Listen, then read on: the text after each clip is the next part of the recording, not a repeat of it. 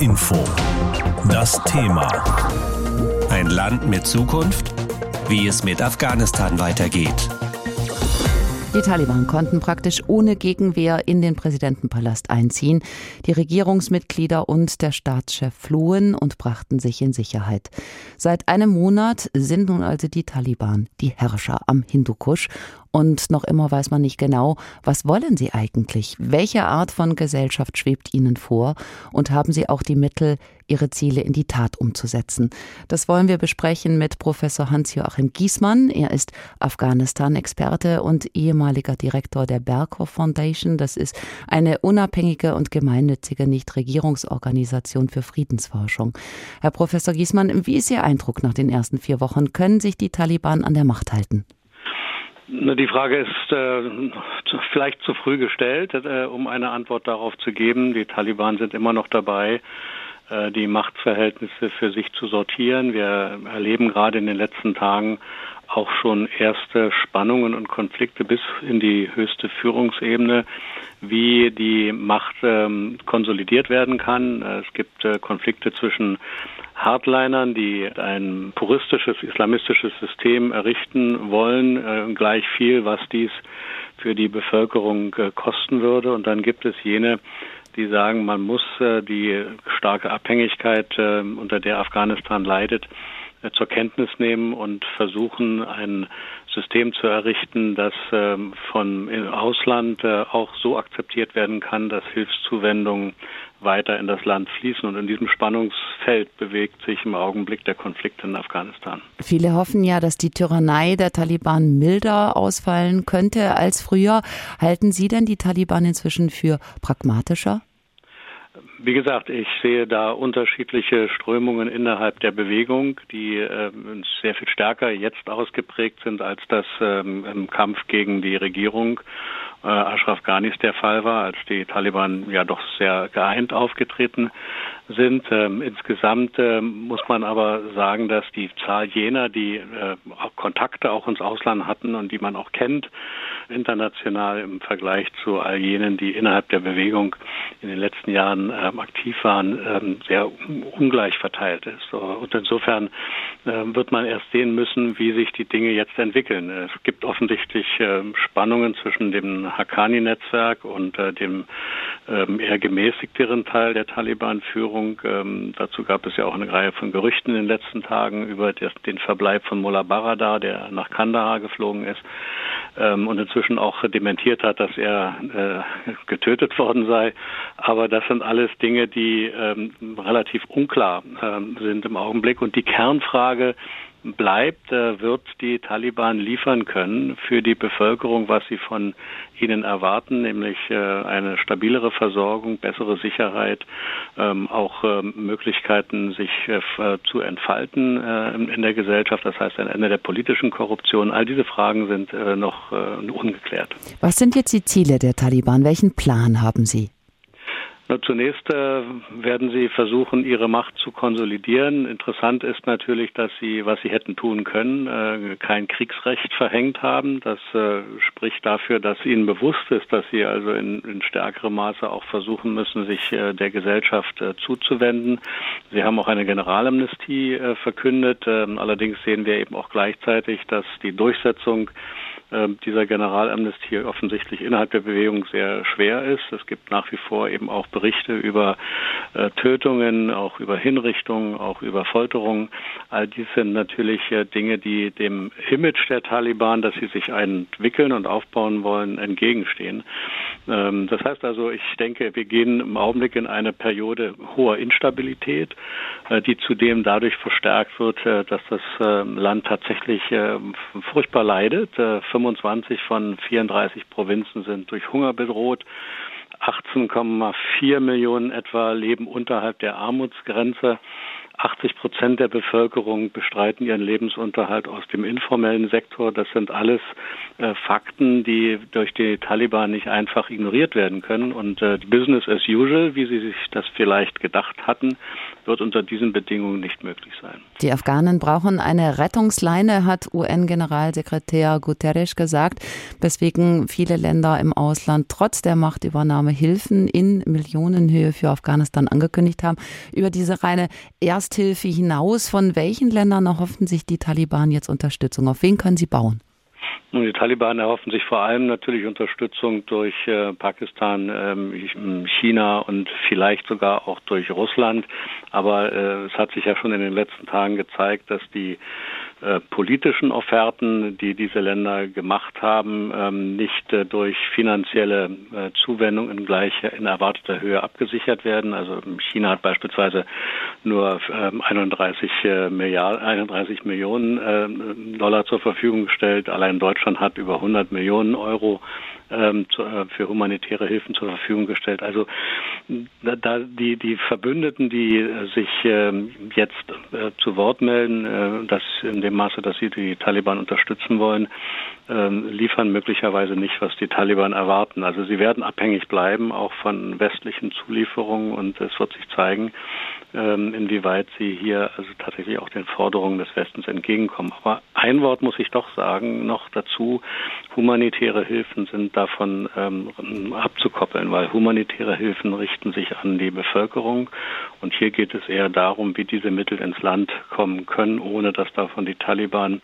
äh, profitieren und die Mittel nicht an den, nicht bei den äh, Zielgruppen tatsächlich ankommen.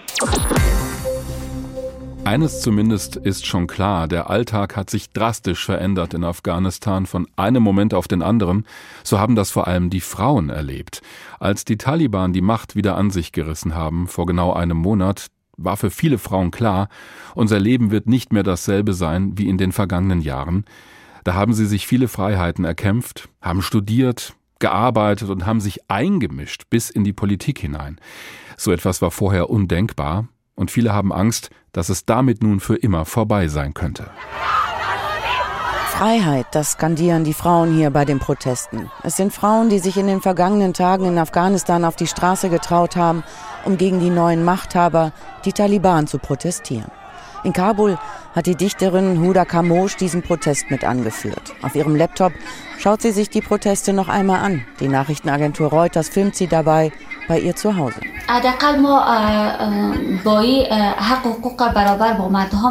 Wir wollen die gleichen Rechte, wie sie auch für Männer gelten, sagt Huda Kamosh. Und dabei geht es uns nicht darum, was wir anziehen müssen. Darüber definieren wir nicht unsere Freiheit. Wir tragen ja ohnehin schon das Kopftuch, auch vorher schon. Was wir wollen, ist Bildung, politische Teilhabe. Wir wollen arbeiten und uns weiterentwickeln können. Die Taliban aber haben vor kurzem ihre neue Regierung vorgestellt. 33 Minister, keine einzige Frau ist vertreten. Die neuen Machthaber haben in Interviews immer betont, dass sie Frauenrechte respektieren, allerdings im Namen des Islams.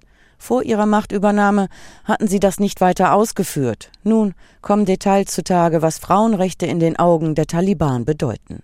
Der stellvertretende Leiter der Kulturkommission, Amadullah Wasik, hat im australischen Fernsehen erklärt, Frauen sollten zu ihrem eigenen Schutz keinen Sport mehr in der Öffentlichkeit ausüben.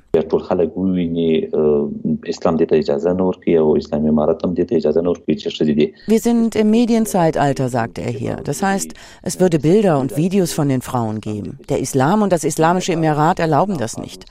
Frauen dürfen keinen Sport machen, bei dem sie ungeschützt zu sehen sein könnten. Sie brauchen sowieso keinen Sport. Das sieht der Islam nicht vor. Das sind die Frauenrechte, von denen die Taliban sprechen. Frauen verstecken zum Selbstschutz. Einer der Sprecher hatte kurz nach der Machtübernahme Frauen aufgefordert, zu Hause zu bleiben. Die Taliban-Kämpfer seien noch nicht daran gewöhnt, sie zu respektieren. Bei den Protesten haben Taliban-Kämpfer auch auf Frauen eingeschlagen. Nun hat das neue Innenministerium angekündigt, dass solche Proteste wie in den vergangenen Tagen verboten seien. Sie müssten angemeldet werden.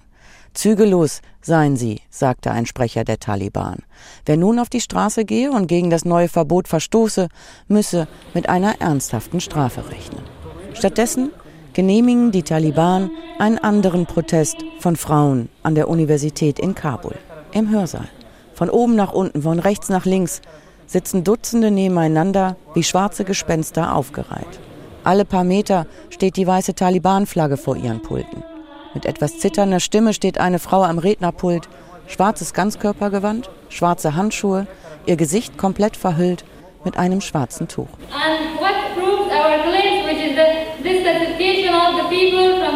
Der Westen sei anti-islamisch, sagt sie hier, und verfolge finstere Ziele in Afghanistan. Auch die Frauen, die nun gleiche Rechte forderten, seien Agenten Amerikas. Auf Plakaten, die die Frauen angeblich angefertigt haben, steht, wir sind mit dem Verhalten der Taliban zufrieden. Frauen dürfen nicht mehr mit Männern zusammenarbeiten, sie dürfen nicht mehr gemeinsam studieren. Das widerspreche der Scharia, sagen die Taliban. We will not allow women to work in such sectors together with men. In der Nacht vom 15. auf den 16. August dieses Jahres haben die Taliban ihren Sieg erklärt über die Regierungsarmee. Wobei, da mussten sie relativ wenig erklären. Es war für alle sichtbar, dass sie die Macht an sich gerissen hatten, am Ende eben auch in der Hauptstadt Kabul. Was dann kam, waren chaotische Tage. Und nur kurz danach, am 31. August, hat der letzte Soldat der US-Armee das Land verlassen, nach 20 Jahren Militäreinsatz in Afghanistan. Was nun aus den Menschen dort wird und was gerade an Errungenschaften verloren geht, darüber habe ich mit Homaira Hakimi gesprochen. Sie ist Juristin, sie stammt aus Afghanistan, lebt seit ihrer Jugend hier in Deutschland. Sie hat jahrelang für die GEZ in Afghanistan dann gearbeitet. Das ist die Gesellschaft für internationale Zusammenarbeit. Frau Hakimi, was hören Sie denn von den Menschen vor Ort, also von den Frauen oder auch von ehemaligen Mitarbeitern der Regierung? Wie kommen die mit der neuen Lage zurecht? Die Lage ist äh, für die Bevölkerung vor Ort verzweifelnd. Die befinden sich überwiegend im Schockzustand, weil die politischen Veränderungen sehr abrupt gekommen sind. Das war alles nicht so vorhersehbar. Generell die Menschen haben damit gerechnet, dass es peu à peu stattfindet, dass nachdem die NATO-Truppen äh, das Land verlassen, dass das nicht so kollabiert. Ah, das ist interessant, weil manche ja auch hier in Deutschland sagen, ach, das hat man doch kommen sehen, es war völlig klar, dass die Taliban innerhalb von ein paar Wochen das ganze Land übernehmen. Also offenbar haben das auch nicht alle Menschen in Afghanistan selbst so erwartet. Also ein paar Wochen, aber die Taliban haben innerhalb von Tagen das, das Land übernommen. Ja. Das also mit, mit Wochen, äh, da hatten die wenigstens ein bisschen Vorbereitungszeit hatten, hm. haben können. Dem war aber nicht so, sondern es geschah innerhalb von drei, vier Tagen, dass tatsächlich die Tore Kabuls quasi äh, überschritten haben. Die, diese letzten Meter. Die Sie haben gesagt, Meter. Schockzustand. Also das hört sich für mich so an, dass die Menschen noch gar nicht genau wissen, wie sie damit umgehen sollen da gebe ich Ihnen vollkommen recht. Die wissen nicht, wie sie damit umgehen, weil plötzlich waren die Banken zu, plötzlich waren staatliche Institutionen zu, plötzlich war das Militär außer Gefecht gesetzt, die Regierung war nicht mehr vorhanden, existierte nicht und eine komplett neue politische Situation. Und nicht nur politisch, sondern auch wirtschaftlich. Alles kollabierte. Die Menschen könnten kein Geld abheben, um sich noch Vorräte zu, äh, anzuschaffen. Die Schulen wurden geschlossen, die Universitäten, die Arbeitsstätte, Gehälter wurden. Es war vorhersehbar, dass die Gehälter dann nicht fließen. Und äh, ich glaube, das ist für jeden Menschen ziemlich äh, schockierend.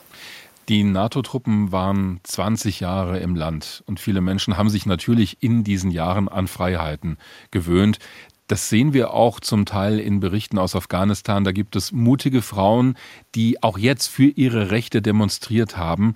Sind das Ihrer Meinung nach eher Ausnahmen oder stehen diese Frauen dann doch für die Mehrheit der Frauen im Land, die sich nur vielleicht nicht trauen, auf die Straßen zu gehen? Ich würde sagen, sowohl als auch. Mhm. Denn das steht außer Frage, dass viele sich das nicht trauen würden, weil sie Repressalien befürchten. Sie haben Angst um Leib und Leben, vor allem äh, wenn sie junge Töchter und Söhne haben und Ehemänner, Brüder, die wollen ja niemanden in Gefahr bringen.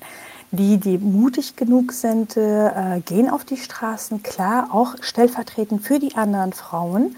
Und sie wissen ja auch, dass sie diesen Druck halt haben. Niemand ist bereit, die Errungenschaften der letzten 20 Jahre einfach ohne weiteres aufzugeben. Hm.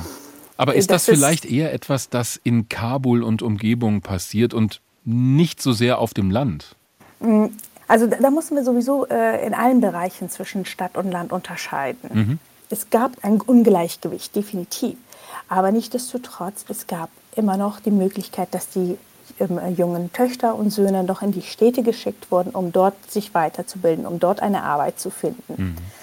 Also auch dort ist die Bevölkerung nicht mehr die Bevölkerung vor 20 Jahren, sondern die haben sich auch entwickelt. Ja, Sie sind selbst 2011 ja nach Afghanistan wiedergegangen und haben mal gesagt, dass Sie sehr beeindruckt waren von der Aufbruchstimmung im Land damals. Was mhm. hat Sie denn so beeindruckt?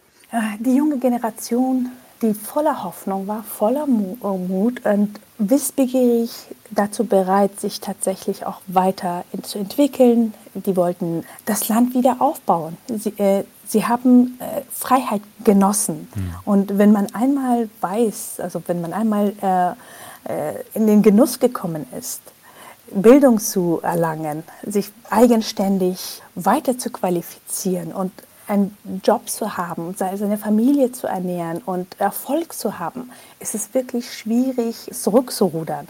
Hätte es Ihrer Meinung nach einen Unterschied gemacht, wenn die ausländischen Truppen eben jetzt nicht abgezogen wären, sondern noch länger im Land geblieben wären? Oder glauben Sie, die Geschichte wäre genauso ausgegangen? Es ist auch eine zwiespältige Sache. Also ähm, es wäre natürlich gut gewesen, wenn Sie einen geordneten Abgang gehabt hätten, mhm. wenn Sie die Regierung vorher komplett einbezogen hätten, die Bevölkerung mit einbezogen hatten, wenn die Regierung eine bessere Verhandlungsposition gehabt hätte, wäre der Abgang äh, auch wenn es so plötzlich kam, nicht so gravierend, hatte nicht diese gravierende Auswirkung. Hm. Äh, die Verhandlungen zwischen den Taliban und den USA fand unter Ausschluss der afghanischen Regierung und der afghanischen Civil Society statt. Sie haben ja auch mit anderen Deutsch-Afghanen eine Allianz für Afghanistan gegründet und versuchen, den Menschen im Land zu helfen, sich für die einzusetzen. Was ist das wichtigste Ziel dabei? Also Ziel äh, der Allianz äh, für Afghanistan ist, dass wir versuchen, aus, auf verschiedenen Ebenen ähm, Arbeit, äh, demokratische Arbeit, also Arbeit zu leisten, dass wir für die Demokratie, Frauenrechte, äh, Awareness, das, heißt Aufmerksamkeit, dass Afghanistan nicht in Vergessenheit gerät. Einen Monat ist es jetzt her, dass die Taliban die afghanische Hauptstadt Kabul überrannt und sich die Macht über das ganze Land gesichert haben. Jetzt sitzen tausende Menschen fest, die der Herrschaft der Islamisten entkommen wollen, aber gewissermaßen in der Falle sitzen. Einige haben Verwandte bei uns in Hessen und die machen sich jetzt natürlich große Sorgen. Unser Reporter Arne Bartram hat mit Afghanen in Hessen gesprochen. Wie fühlt man sich, wenn die eigene Familie, Mutter und Geschwister in einem Land festsitzen, das von Terroristen regiert wird? Dafür gibt es keine Worte, meint Sabor. Der 34-Jährige hat sechs Jahre lang als Übersetzer für die Bundeswehr gearbeitet und lebt seit 2014 in Frankfurt. Seine Familie sitzt immer noch in Afghanistan fest. Mein Bruder ist umgezogen irgendwo im anderen Stadtteil, damit er nicht erwischt wird. Er darf nicht rausgehen, weil er hat zu viel Angst. Meine Familie, die haben jetzt schlechtes Leben. Der 23-jährige Sohab wohnt inzwischen in Marburg. Auch seine Familie und Freunde sind noch in Afghanistan. Die sind komplett ausgeliefert. Die können nicht nach draußen kommen. Es ist ganze Grenzen sind zu. Die haben keine Geld. Nach ihrer Machtübernahme hatten die Taliban ja versprochen, einen moderateren Kurs einzuschlagen als bei ihrer letzten Herrschaft Ende der 90er Jahre. Davon ist aber schon einen Monat später nicht viel übrig geblieben, erzählt Faisal aus Frankenau in Nordhessen. Nein, die Taliban sind nicht verändert und diese Propaganda, die verbreitet wird, auch diese Proteste für die Taliban, das ist gestellt. Den Menschen in Afghanistan geht es immer schlechter, erzählt der ehemalige Bundeswehrhelfer Sabor. Es gibt keine Arbeit für die Lehrerinnen, Lehrer, die haben kein Gehalt bekommen und die haben gar nichts und die haben eine dunkle Zukunft. Vor allem Frauen stehen immer mehr unter Druck. Die Taliban haben zwar versprochen, dass sie weiter an den Unis studieren dürfen, aber nur voll verschleiert. Wie soll das funktionieren, fragt sich Sohab. Wie kann ein Professor die Leute benoten, wenn die gar nicht Gesicht erkennt? Dass Frauen überhaupt weiter zur Uni dürfen, sorgt offenbar innerhalb der Taliban für Streit. Das jedenfalls bekommen Siamak und seine Kollegen von der Initiative Ich bin Kabul mit. Die Studenten aus Marburg stehen in engem Kontakt mit Menschen vor Ort. Bei den Taliban gibt es ja verschiedene Strömungen. Es gibt die etwas moderateren und es gibt die Hardliner. Die Hardliner sind scheinbar, so wie wir es mitbekommen haben, nicht ganz einverstanden mit der Ausrichtung, dass die Frauen überhaupt zur Universität gehen können. Wer sich am Ende durchsetzen wird, ist unklar. Auf die Versprechen der ersten Wochen gibt Siamak aber nicht viel. Momentan erweckt das schon den Anschein, als wären sie nicht mehr diese ganz brutalen Barbaren, die sie waren. Aber sobald die mediale Aufmerksamkeit auf ein anderes Thema sich fokussiert, dann werden wir vermutlich das Ganze nochmal sehen. Genau das versuchen die Taliban für sich zu nutzen, meint auch Jasmin von der Initiative Ich bin Kabul. Auch schon jetzt. Denn während die Öffentlichkeit vor allem auf die Erwachsenen, die Frauen schaut, würden sich die Taliban an die von Krieg und Terror traumatisierten Kinder heranmachen dass genau diese Wunden wieder von den Taliban nutzbar gemacht werden, dadurch, dass sie sich wieder die jungen Menschen raussuchen und irgendwie mit ihrer Propaganda gefüttert werden. Währenddessen sitzt Zabor verzweifelt in Frankfurt, weil er nichts tun kann, um seine Familie in Afghanistan zu retten. Er hat mehrere Mails an das Auswärtige Amt geschrieben mit der Bitte um Hilfe. Eine Antwort, sagt er, hat er bis jetzt noch nicht bekommen. Es schien beinahe so, als hätten sich die Taliban dick im Kalender angestrichen, wann genau die Soldaten aus dem Ausland endgültig Afghanistan verlassen. Als dieser Tag dann gekommen war, beziehungsweise auch schon kurz davor, haben die Taliban begonnen, eine Provinz nach der anderen einzunehmen. Am Ende sind sie bis nach Kabul vorgestoßen und das extrem schnell. In der Nacht vom 15. auf den 16. August deutscher Zeit haben sie die Macht übernommen und sogar Fotos im Präsidentenpalast geschossen. Das ist genau einen Monat her. Seitdem ist viel passiert. Eines aber ist noch offen. Wie genau wird Deutschland umgehen mit den Taliban in Zukunft? Darüber habe ich gesprochen mit unserem Hauptstadtkorrespondenten Georg Schwarte. Herr Schwarte, es gibt inzwischen eine Übergangsregierung in Afghanistan. Das Auswärtige Amt überlegt wohl auch, die deutsche Botschaft wieder in Betrieb zu nehmen in Kabul. Spricht das denn dafür, dass sich die Beziehungen zu den Taliban irgendwann normalisieren könnten? Ja, Betonung auf irgendwann und normalisieren sollte man definieren. Also der, es gilt im Grunde auch für die deutsche Außenpolitik, was der österreichische Außenminister Schallenberg gesagt hat. Ist ja ein Unterschied, ob wir auf technischer Ebene jetzt miteinander Gespräche haben oder ob wir diese Taliban als legitime Vertretung des Staates Afghanistan anerkennen. Das hat Heiko Maas übrigens auch gesagt. Eine Botschaft da wieder zu eröffnen heißt nicht, dass man völkerrechtlich dieses islamische Emirat, wie es sich selbst ja nennt, anerkennt. Da geht es schlicht und einfach darum, dass man vor Ort ist und Gesprächspartner hat hat. Denn dazu muss man wissen, bisher saßen die politischen Führer, nennen wir es das Politbüro in Doha der Taliban, in Katar. Und der deutsche Botschafter Potzel hat da vor Ort die Gespräche geführt, die zu führen waren. Die sind aber jetzt abgereist, die Taliban, sitzen in Kabul. Wenn man ihnen also in die Augen gucken will bei den Gesprächen, dann muss man früher oder später nach Kabul reisen. Und genau das plant offenbar auch die Bundesregierung. Aber was ist das Ziel dabei? Wo will man dahin von Seiten der Bundesregierung? Ja, man möchte tatsächlich diesen Gesprächsfaden aufnehmen, man möchte Angebote machen, aber gleichzeitig durchsetzen, was man an Forderungen hat. Und die westlichen Staaten haben ja einige Forderungen. Heiko Maas sagt, großes Wort, wir sind nicht erpressbar, es gäbe klare Voraussetzungen für Gespräche, Einhaltung der Menschenrechte, die Tatsache, dass Menschen weiter ausreisen können und dass keine terroristischen Gruppen Unterschlupf finden in Afghanistan. Äh, jetzt ist der Spoiler schon der, dass äh, gerade gemeldet wird, dass äh, Al-Qaida-Terroristen offenbar wieder ins Land gereist sind nach Afghanistan, dass Forderungen, die Heiko Maas vor der Bildung dieser Übergangsregierung aufgestellt hat, das müsse eine inklusive Regierung werden, dass die schon nicht erfüllt worden sind. Also insofern, man ist nicht erpressbar. Großes Fragezeichen. Der Außenpolitiker Röttgen von der CDU, der hat ja schon gesagt, wir sind hier Bittsteller, nichts anderes. Und er hat überhaupt kein Verständnis gehabt, dass es öffentlich Forderungen und Angebote gegeben habe. Äh, der sagt, äh, sowas macht man hinter verschlossenen Türen. Wie auch immer, äh, man kann es in Kabul machen, aber dafür muss man dann die Botschaft wieder eröffnen. Die Bundesregierung lehnt es ja auch bislang ab, die Taliban offiziell anzuerkennen, also völkerrechtlich anzuerkennen als die neuen Machthaber. Entwicklungshilfe soll es aber schon geben. Heißt das mit anderen Worten, Geld ist das Mittel der Wahl, um das Verhalten der Taliban zu beeinflussen? Ja, es ist ein Mittel, aber auch kein ganz äh, unwichtiges äh, Mittel. Es gab gerade ja die Zusage auch aus Deutschland, insgesamt 600 Millionen an äh, Nothilfe, Entwicklungshilfe zu geben. Das geht in erster Linie allerdings an die humanitären Hilfseinrichtungen und Organisationen, an UN-Vertretungen. Das ist die Idee. Kleiner Knackepunkt dabei. Und auch da könnte Deutschland äh, hilfreich sein und hätte ein Druckmittel auf die Taliban.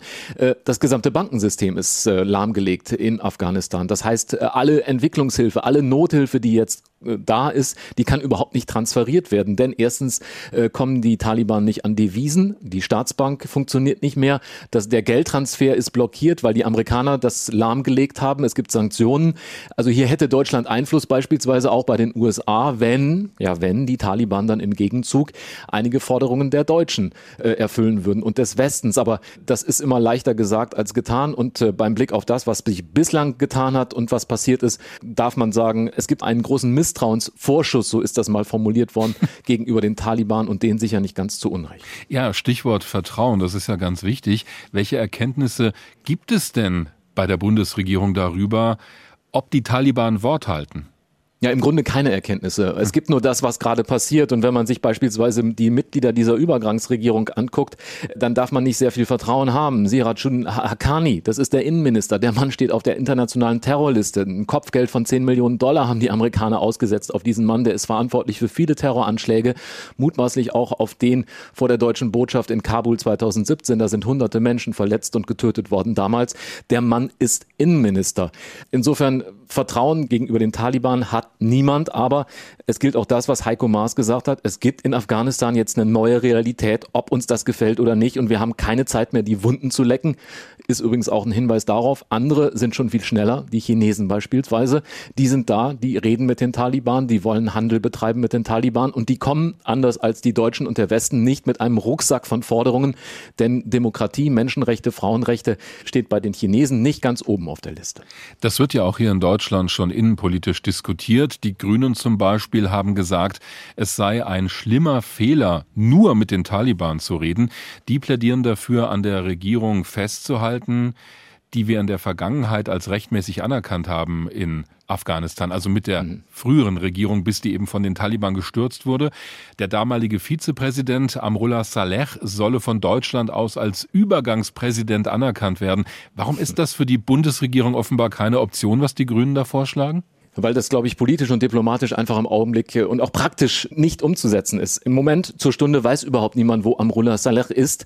Der Mann soll sich im Panjshir-Tal aufhalten mit Abdullah Abdullah, da den Widerstand gegen die Taliban organisieren. Aber das nur nebenbei. Der Bruder äh, dieses äh, Vizepräsidenten, des amtierenden Vizepräsidenten, ist gerade ermordet worden von den Taliban. Ein Neffe dieses Vizepräsidenten hat jetzt mitgeteilt, die Leiche läge dort. Die Taliban hätten gesagt, der wird, der soll verrotten auf der Straße. Äh, insofern, ähm, Mullah Saleh ist sicher ein ehrenwerter Mann, aber nicht der Ansprechpartner für die Bundesregierung und äh, Hamid Karzai, der Ex-Präsident, natürlich auch eher ein Ansprechpartner, aber sie alle sind ja König ohne Land. Sie haben keine Regierung, sie haben keine Minister, sie haben keinen Einfluss, äh, sie sind ehrenwerte Gesprächspartner, aber äh, niemand, auf den die Taliban hört. HR Info. Das Thema. Wer es hört, hat mehr zu sagen.